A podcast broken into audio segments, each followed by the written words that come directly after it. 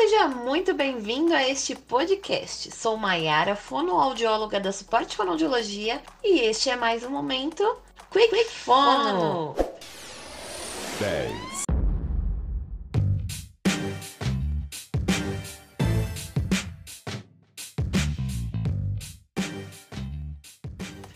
Você já imaginou como seria um mundo sem rádio, televisão, internet ou celular? Já pensou ter que mandar mensagem por carta? Ia demorar um pouquinho mais, eu diria. Nesta semana, no dia 5 de maio, comemoramos o Dia Nacional das Comunicações. É mesmo, E hein? precisamos comemorar mesmo, porque a transformação da mídia favoreceu muito a nossa vida, tanto pessoal quanto profissional. E com toda essa conectividade e o avanço das informações de maneira mais rápida e fácil, você consegue fazer desde uma compra até fechar um grande negócio com um simples clique. Tudo está na palma das nossas mãos. Quer um exemplo? Olha o home office aí mais do que nunca usando todas estas ferramentas. Então, para acompanhar todo esse progresso da comunicação, que tal desenvolver a sua, hein? Anota aí essas dicas. Bora! Primeiro, fique de olho nos parâmetros vocais. Imagine só você em uma reunião com alguém falando desta forma: Bom dia, vamos começar nossa reunião de indicadores.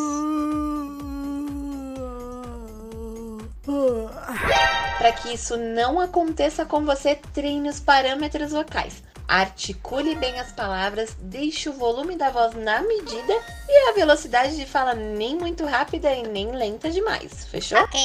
Segunda dica: domine o conteúdo. Afinal, quem não quer se comunicar com segurança, clareza e assertividade, hein?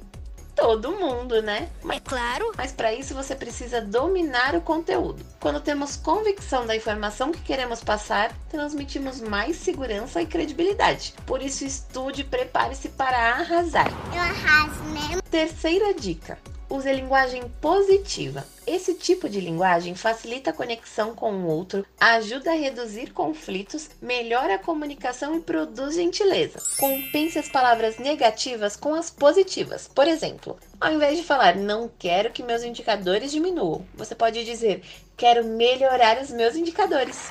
Viu só a diferença? Inclua a linguagem positiva na sua comunicação e conquiste o seu ouvinte, combinado? Anotou todas as dicas aí? Coloque em prática agora mesmo e seja um comunicador de sucesso. Nós da Suporte Fonoaudiologia estamos sempre prontos para te atender. Se tiver alguma dúvida, nossos canais de atendimento estão na descrição deste podcast. Até mais!